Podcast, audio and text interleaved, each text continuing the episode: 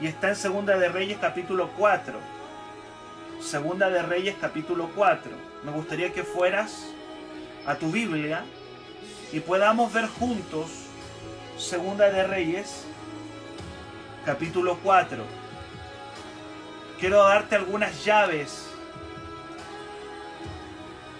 algunos principios que nos van a ayudar en tiempos de crisis, en tiempos difíciles. ¿Qué podemos hacer? Seguramente alguien que está detrás del celular viendo esta transmisión ya está experimentando cierta crisis o la va a experimentar en unos meses o días más. Esta palabra te va a servir porque me muestra principios para salir de la crisis y salir en victoria. Segunda de Reyes 4. Dice la palabra del Señor. Una mujer de las mujeres de los hijos de los profetas clamó a Eliseo diciendo, tu marido, mi siervo, ha muerto, y tú sabes que tu siervo era temeroso de Jehová, y ha venido el acreedor para tomarse dos hijos míos por siervo. Y Eliseo le dijo, ¿qué te haré yo? Declárame qué tienes en casa. Y ella dijo, tu sierva ninguna cosa tiene en casa, sino una vasija de aceite. Amén. Amén. Yo le puse a esta palabra, declárame qué tienes en casa, que fue lo que Eliseo le dice a esta mujer. Quiero partir diciendo lo siguiente. Si usted es un hijo de Dios, usted ya tiene en su casa todo lo que necesita para vivir en victoria y poder. Amén. Eso es lo primero que quiero decirle. Si usted que me está viendo ahí en su celular o en un computador o en un televisor, si usted es un hijo del Señor, que yo creo que hay muchos hijos de Dios ahí, usted ya tiene muy cerca en su casa todo lo que necesita para salir en victoria y poder de cualquier dificultad, problema o crisis. Que alguien diga amén a esa palabra. Las crisis nos hacen sentir vulnerables. Siempre la crisis, cualquiera sea financiera, crisis de salud, cualquier crisis, nos hacen sentir vulnerables, nos llenan de miedo, nos hacen sentir ansiedad. Hay alguien que quizás se siente indefenso, pero quiero decirles que usted tiene en su casa todo lo suficiente. Ya lo tiene, ya lo tiene, no es que lo vaya a tener. Ya tiene todo lo suficiente para salir en victoria, sin importar el problema y la dificultad que usted hoy esté atravesando. Cuando usted recibe a Cristo, toda la Biblia y principalmente el Nuevo Testamento, el apóstol Pablo, en una y otra ocasión dice que cuando recibimos a Cristo recibimos una herencia. Que alguien declare ahí, tengo herencia. Porque esa declaración es poderosa, tenemos herencia. Tú tienes una herencia. Si tienes a Cristo, tienes una herencia. Y esa herencia la vamos a tener que utilizar en los momentos difíciles. De hecho, hoy día más que nunca, el pueblo de Dios va a tener que echarle mano a su herencia en Cristo. Me acordaba de esa palabra que dice, el justo por la fe vivirá. Hoy día, miren lo que estamos viviendo, un coronavirus, un virus que agarró toda la tierra, eh, mucha gente no pudiendo salir a trabajar, no pudiendo ganar su sustento. Hoy día, más que nunca, tú y yo vamos a tener que echarle mano a la herencia que tú y yo tenemos en Cristo Jesús. Pasajes bíblicos de que tenemos herencia podría nombrarte muchísimo. El Nuevo Testamento está lleno de pasajes diciéndole a la iglesia, ustedes son herederos, ustedes tienen una herencia. Está lleno, lleno, lleno de pasajes diciendo que el que tiene a Cristo tiene herencia. ¿Cuántos lo creen? Quiero que declare ahí tengo herencia. No sé si ya alguien escribió tengo herencia, pero yo quiero que usted escriba ahí, tengo herencia. La iglesia está lleno de cristianos que están viviendo como víctimas. Me acordé esa palabra, víctima. Hay mucha gente que hoy día tiene una tremenda herencia, tenemos un tremendo legado, pero hay mucho pueblo de Dios que está viviendo como víctima, como víctima, todo el tiempo. Y vas a vivir como víctima, tú y yo podemos vivir como víctimas de este sistema si no le echamos mano a la herencia que Cristo nos dejó. Si no le echamos mano a la herencia, si no le echamos mano a los recursos espirituales que Cristo nos dejó, como dice, eh, eh, eh, vamos a vivir como víctimas como víctimas del, sistema o de lo que nos está ocurriendo. Y tú no eres una víctima. Tú tienes recursos. Tú tienes em, potencial. Tú tienes herencia. No eres una víctima y no lo vamos a hacer mientras nosotros echemos mano de lo que Cristo ya nos dejó. No podemos esperar una vida cristiana sin dificultades. La gente buena, la gente buena, la gente de Dios también pasa por dificultades. Hay una predicación, hay un estilo de predicación que ha querido hacer ver que el cristiano no va a pasar por dificultades.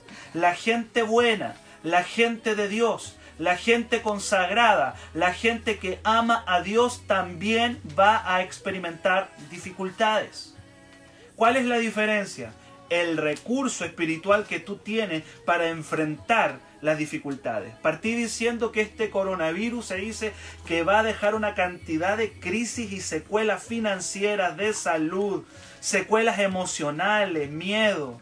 Yo me pregunto el temor que va a sentir mucha gente para salir ahora de su casa, secuelas psicológicas, va a dejar una cantidad de secuelas. ¿Cuál es la diferencia? La diferencia está en los recursos espirituales que tenemos, porque la gente buena y la gente de Dios también va a pasar por dificultades.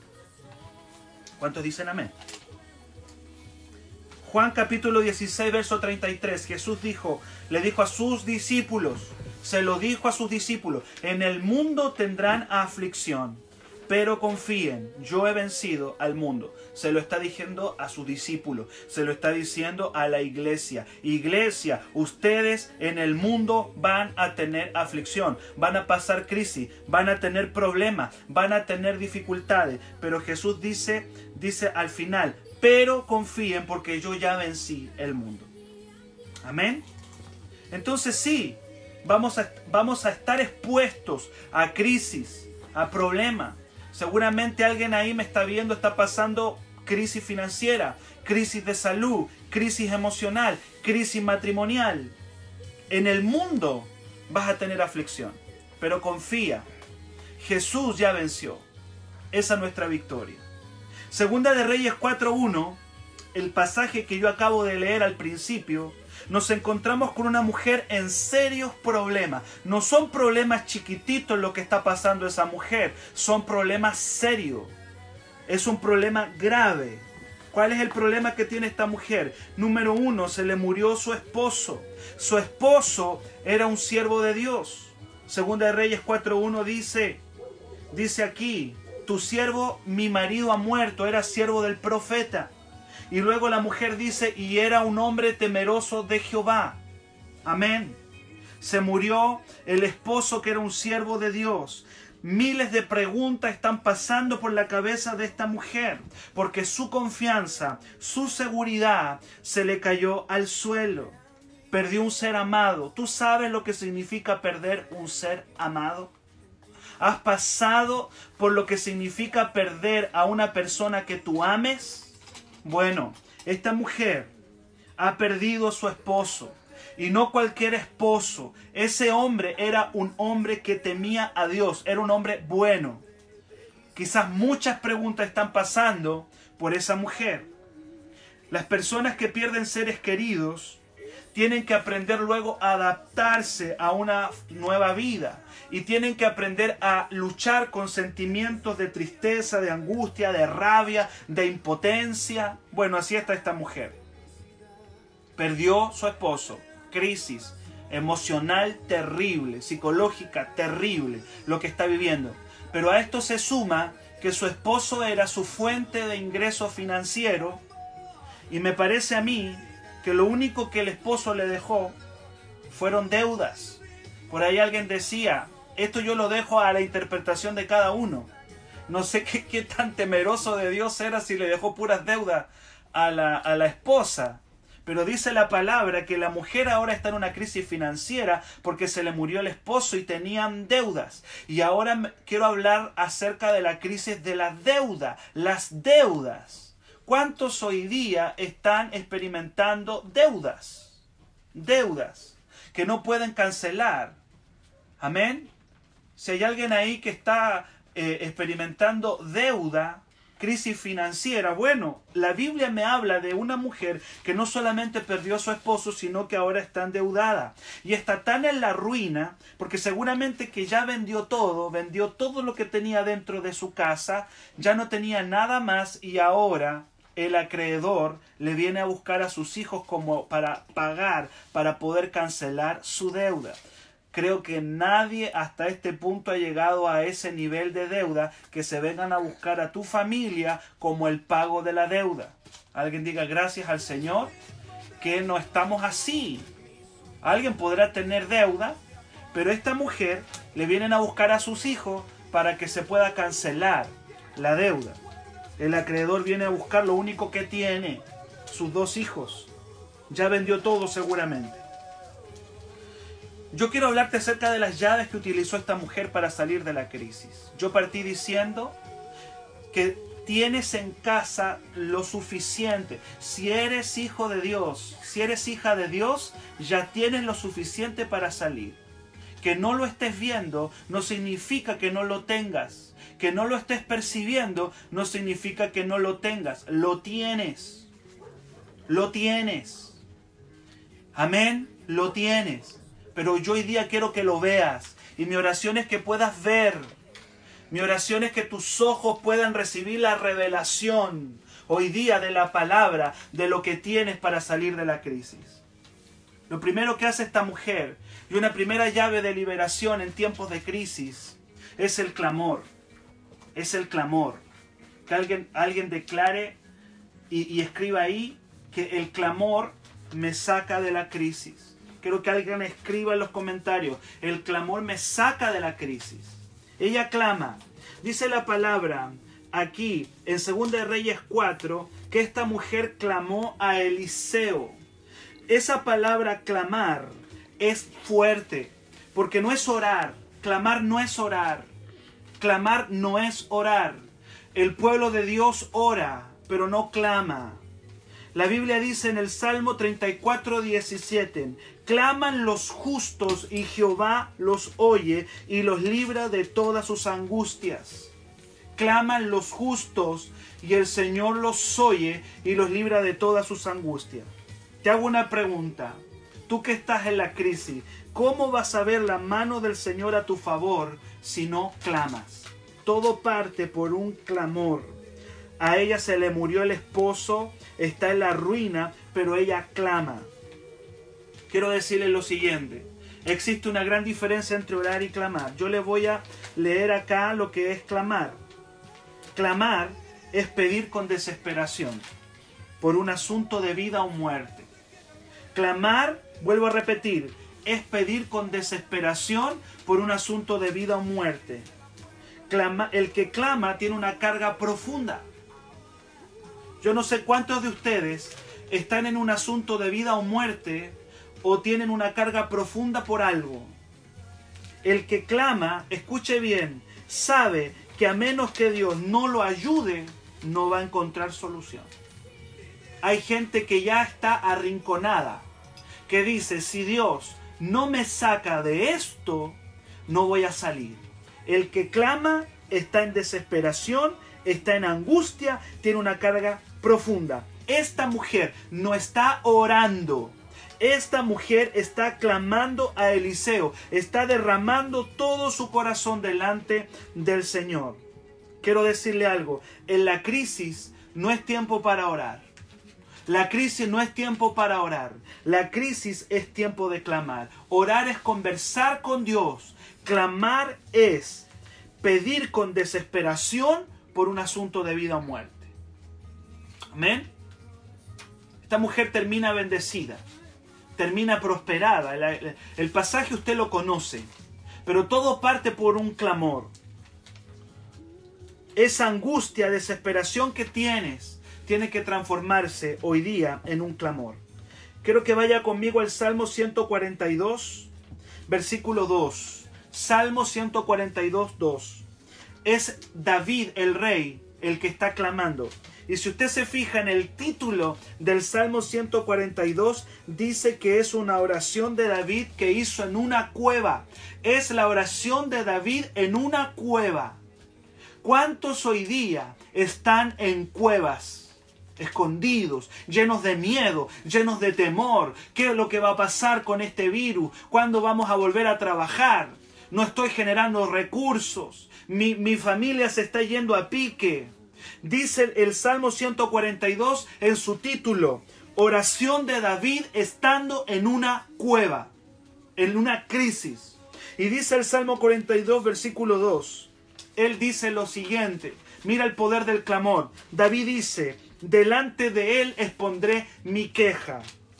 Delante de él voy a manifestar mi angustia. Qué fácil es manifestar la queja a la gente. Qué difícil es arrodillarse y manifestar la queja al Señor. Es más fácil quejarse a través de las redes sociales. Es muy fácil eso. Pero arrodillarse, cerrar la puerta y exponerle la queja a Dios y exponerse la angustia a Dios es un acto de fe. Yo quiero decirte que hay crisis que si no te saca Dios, no te va a sacar nadie.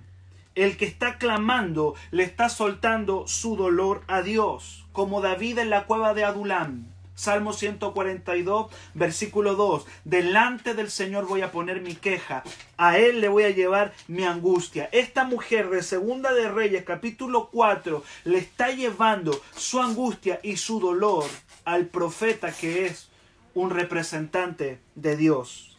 Qué fácil es quejarse delante de los hombres. Qué difícil es arrodillarse, cerrar la puerta y decirle, saben, no me molesten, me voy a meter aquí en el cuarto y voy a exponerle mi queja, voy a exponerle mi desesperación, voy a exponerle a Dios mi angustia, mi dolor, se lo voy a exponer a Él. Esto es lo que hace esta mujer. La primera llave para salir de la crisis es elevar el nivel de tu oración y salir de la oración y entrar a la dimensión del clamor. Alguien hoy día tiene que clamar a Dios. Alguien hoy día tiene que entrar a clamarle a Dios. ¿Por qué a Dios? Porque el único que te entiende al 100% es Dios. A veces ni tu pastor te va a entender, a veces ni tu líder te va a entender, ni tu familia te entiende. El único que puede entenderte al 100% es el Señor. Amén. Entonces tienes que transformar tu oración en un clamor. Hay muchos que oran oraciones diluidas, oraciones prácticamente superficiales por no se atreven a derramar su alma al Señor. Yo no sé si es es una cobardía que tenemos, es un miedo de llorar delante de él. Pero hay alguien ahí que va a tener que llorar delante del Señor. Hay alguien ahí que me está viendo ahora, que va a tener que decirle a su familia, déjenme un ratito, me voy a encerrar y va a tener que rendirse delante de Dios, va a tener que llorar, va a tener que, va a tener que clamar y llevarle su desesperación, su angustia y su dolor a Dios. Esta mujer no tiene un problemita, se le murió el esposo, está en luto y ahora le vienen a buscar dos hijos para llevárselos como siervos. Está en un tremendo problema y nos va a orar ella, ella va a clamar. Alguien hoy día tiene que salir de, la oración al clamor. Alguien hoy día va a tener que eh, eh, entregarle su corazón y derramar su corazón delante del Espíritu Santo. Porque nadie más, ni los pastores, ni los líderes, ni tu familia, ni nadie más te va a entender que el Señor. Hay una llave que es el clamor. No la oración, el clamor. Te va a sacar. Llorar en la presencia de Dios. Llévale tu desesperación. Vas a salir renovado, vas a salir nuevo. Amén. ¿Cuántos dicen amén esta palabra? Lo segundo que quiero mostrarte en la palabra, porque dije que este tiempo va a traer muchas crisis, pero los hijos de Dios no estamos solos, tenemos los recursos, los tenemos en casa. Lo segundo que hace esta mujer es utilizar su potencial, usar su potencial. La palabra potencial significa poder sin uso. Potencial significa poder sin uso. ¿Cuántos cristianos están llenos de poder que no están usando? Hay mucha gente que está llena de poder que no está usando. Potencial es poder sin uso. En la crisis tienes que usar tu potencial. La mayoría de los cristianos no utilizan la unción, no utilizan el poder del Espíritu Santo. Hechos 1.8, Jesús dijo, muchachos, ustedes van a recibir poder cuando venga sobre ustedes el Espíritu Santo. Van a recibir poder cuando venga sobre ustedes el Espíritu Santo. Si usted tiene el Espíritu Santo, usted tiene poder para salir de cualquier problema, de cualquier problema. Tú y yo podemos salir de cualquier problema. ¿Por qué? Porque Jesús dijo, les voy a dar poder. Cuando venga sobre ustedes el Espíritu Santo, les voy a dar poder. Pero hay mucho cristiano con mucho potencial. Potencial, poder sin uso. Poder que está ahí como abandonado. ¿Cuántos cristianos llenos de potencial no lo están utilizando. Pero es más fácil ser una víctima de lo que está ocurriendo que agarrar ese poder y utilizarlo. Cuando la sierva clama a Eliseo, segunda de Reyes 4, Eliseo le pregunta, declárame qué tienes en casa. Declárame qué es lo que tienes. Y dentro de su casa estaba la llave para su victoria. Estaba ahí, la tenía, no la sabía, no la estaba viendo, la ignoraba, como millones de cristianos que ignoran el poder que el Espíritu Santo tiene dentro de nosotros. Dentro de su casa estaba su victoria, pero ella no lo sabía. Ella dice, mira, en la Biblia ella responde, verso 2, no tengo nada, tu sierva ninguna cosa tiene en casa, no tengo nada. Y no estaba viendo el potencial que tenía. ¿Cuántos cristianos dicen no tengo nada? No tengo dinero, no tengo, no tengo contactos, no tengo proveedores, el banco no me ayuda, no tengo nada. ¿Cuántos estarán diciendo no tengo nada, no tengo familia que me ayude, no tengo nada? La vasija de aceite, ¿qué representa? Tú sabes qué representa. La vasija de, aceite representa el poder del Espíritu Santo que esta mujer no está considerando. Le hemos faltado el respeto al Espíritu Santo. La iglesia le ha faltado el respeto al Espíritu Santo porque no lo estamos considerando. No lo estamos viendo estamos en una triste condición de ceguera. No hay nada más terrible que estar ciego espiritualmente. Y esta mujer está ciega, no está viendo. Luego de, miles de años entendemos la revelación de este pasaje. ¿Cuál es? Que muchas veces tenemos el potencial, pero no lo estamos viendo. La Biblia dice que tenemos dentro de nosotros mismos el mismo poder que levantó a Jesús de entre los muertos. Eso lo dice Romanos 8:11. Te lo vuelvo a decir porque quizá lo dije tan rápido que no lo entendiste. Tienes dentro tuyo el mismo poder que levantó a Cristo de la muerte. Ese mismo poder que lo, lo trajo a la vida a Jesús. El mismo poder que removió la piedra es el poder que tú y yo tenemos dentro de nosotros. Tienes el poder, tienes el potencial, pero no lo estás viendo. Estás viendo la deuda, estás viendo el problema, estás viendo la dificultad, pero no estás viendo. Tu sierva le dijo no tiene nada en casa. Pero esa vasija de aceite era suficiente para comenzar el milagro. Es posible que no estamos viendo el poder de Dios. El mismo Pablo le pide al Señor que a la iglesia se le abra el entendimiento. Efesios 1 del 17 al 19. Pablo ora y dice, Señor, yo te pido que la iglesia reciba revelación. ¿Para qué? Para que conozcan la esperanza que tienen. Para que conozcan la riqueza que tienen. Sí, tú y yo tenemos riqueza Tú y yo tenemos riqueza. Pablo dice, Señor, ábrele los ojos a la iglesia para que vean el poder ilimitado. Pablo usa una palabra que nunca más usó en la Biblia. Habla de la supereminente grandeza del poder. Supereminente grandeza del poder. Tú y yo tenemos una supereminente grandeza de poder de Dios dentro de nosotros que nos va a sacar de cualquier crisis en la que estemos está ahí dentro. ¿Dónde tienes el poder del Espíritu Santo? ¿Dónde dejaste al Espíritu Santo? ¿Te olvidaste del poder del Espíritu de Dios? ¿Te olvidaste del poder del Espíritu? ¿Lo tienes ahí? Hechos 1.8 recibirán poder. Es que alguien podrá decir, es que eso es solamente para predicar. El poder del Espíritu Santo es como una moneda de cambio. Tú lo puedes tomar para las diferentes circunstancias en las que estás, para sanidad, para salir de la crisis. El poder del Espíritu Santo, ¿dónde lo dejaste? Finalmente, y termino con esto. Me gusta esto porque es interesante ver que el milagro de esta mujer y de esta familia ocurre en un encierro. No todos los encierros son malos. El estar encerrado no es tan malo después de todo dice Segunda de Reyes 4, verso, verso 4 y 5, que el milagro ocurrió en un encierro. ¿Cómo está tu encierro? ¿Sabías tú que en tu encierro puedes multiplicar tu potencial? ¿Sabías tú que en tu encierro puedes multiplicar lo que tienes?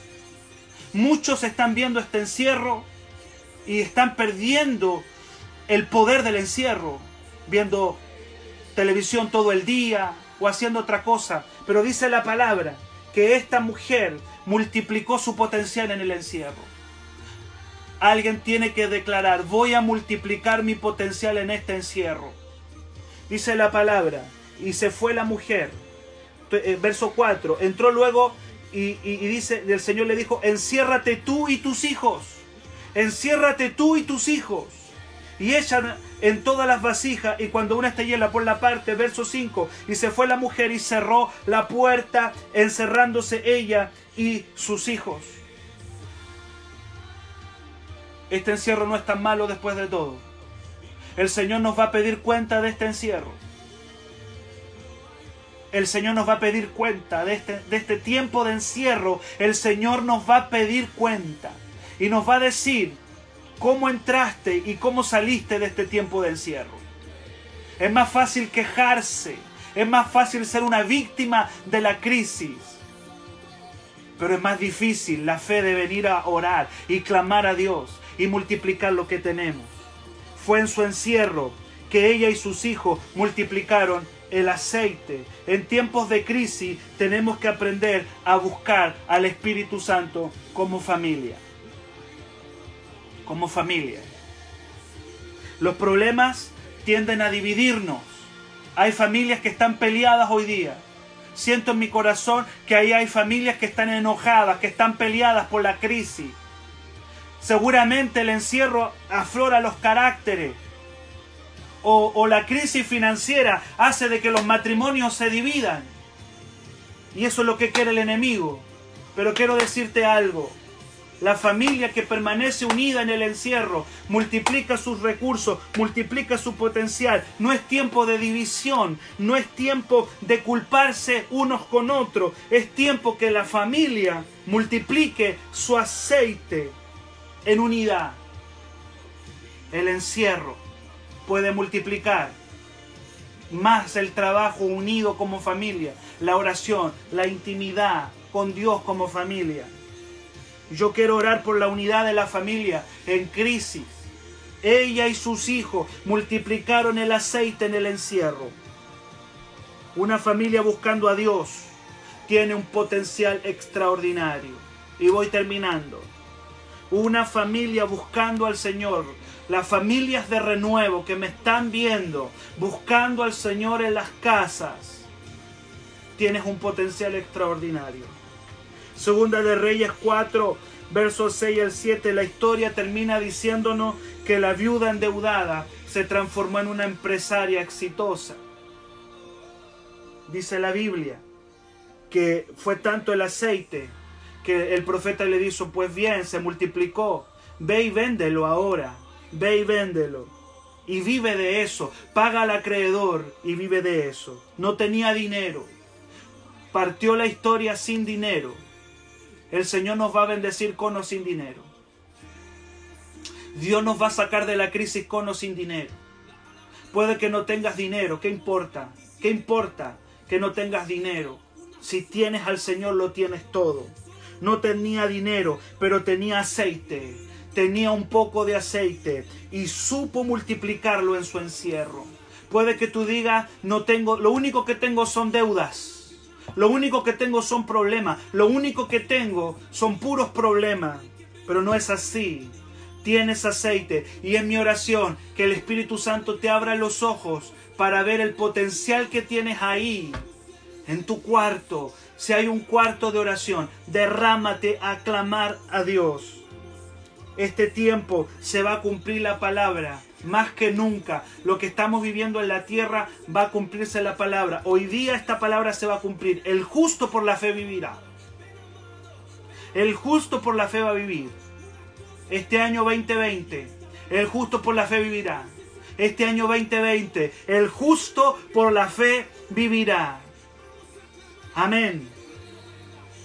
Es tiempo de clamar. Deja de orar y empieza a clamar. Métase a hablar con Dios.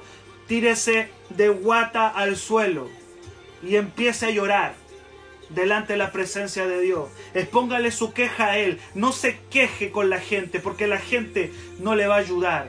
Es más, cuando nos quejamos delante de las personas, muchas veces las personas se burlan de nosotros porque hay mucha gente que quiere ver tu destrucción. Y cuando ve tu queja, hay gente que se goza. Sí, créeme, que hay gente que se alegra en tu problema. No hay mejor lugar que tirarse de guata a llorar delante de Dios. David dijo en el Salmo 142, delante de él expondré mi queja, delante de él voy a exponer mi angustia. Estaba en una cueva le hablo a gente que se siente en la cueva hoy día, con puertas que están cerradas. Número dos, abre tus ojos al poder del Espíritu Santo.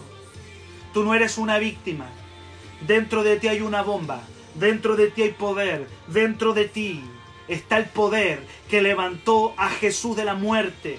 Hay un poder de resurrección para resucitar finanza, para resucitar familia, para resucitar matrimonio, para resucitar cualquier problema, que, cualquier cosa que está muerta.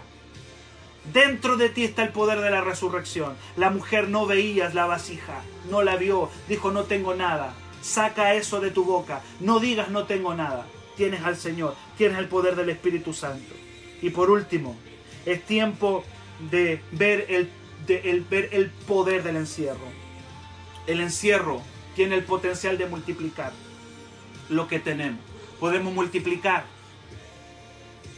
Tienes en casa todo lo que necesitas para salir en victoria. Esto no lo tiene el mundo. El mundo va a correr de acá para allá.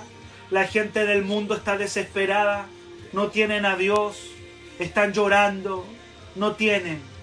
El que tiene a Cristo lo tiene todo. Pablo dijo el que en Cristo estamos completos. En Cristo estamos completos. Que alguien haga esa declaración. En Cristo estoy completo.